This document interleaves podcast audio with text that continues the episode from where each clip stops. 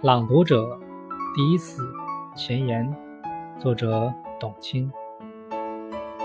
我们的一生会经历许多的第一次，难忘而又宝贵。它意味着我们的成长。其实细想来，每一个人都是在第一次过自己的人生，不是吗？在这条不能回头的人生道路上，正是有许多不可复制的第一次。